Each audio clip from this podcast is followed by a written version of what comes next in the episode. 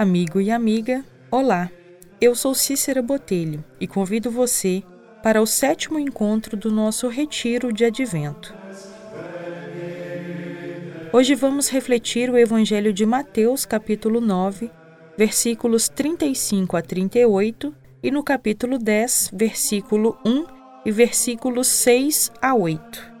Naquele tempo, Jesus percorria todas as cidades e povoados, ensinando em suas sinagogas, pregando o evangelho do reino e curando todo tipo de doença e enfermidade.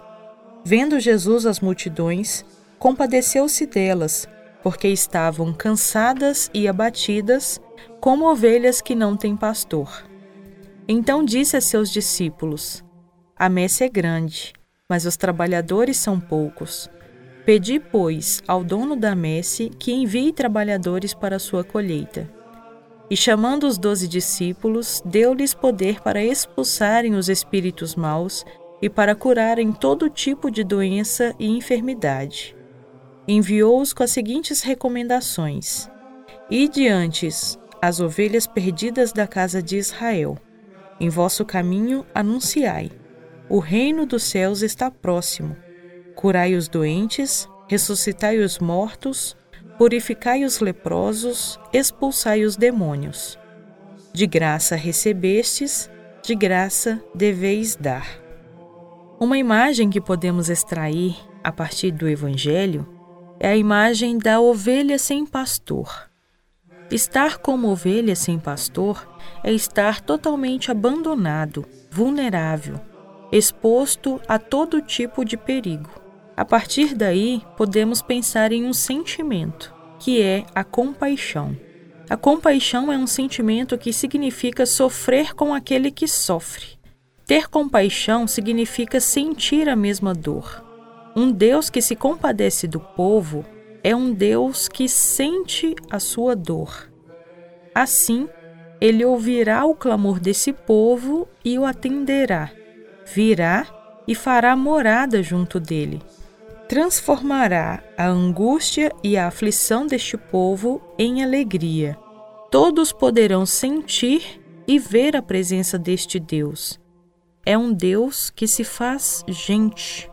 É o Verbo que se faz carne e habita entre nós. O Natal do Senhor é exatamente isso, e é para isso que estamos nos preparando.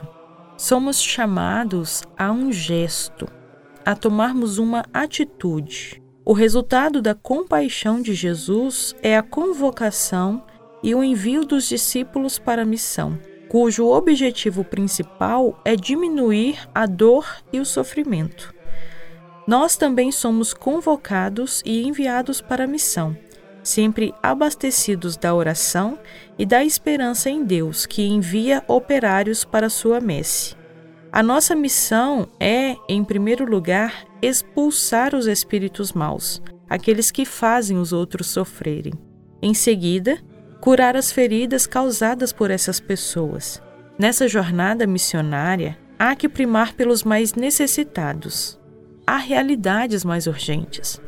Quando fazemos o bem, anunciamos a aproximação do reino de Deus. Que possamos assim gestar o bem viver.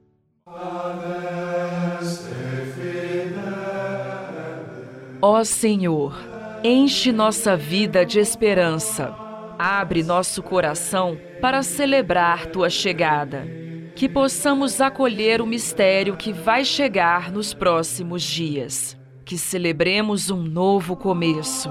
Sejamos guiados pelos sinais que tua presença nos traz que possamos ir ao encontro das pessoas de uma maneira diferente e levar o amor que tudo renova em nós, com ternura e paz.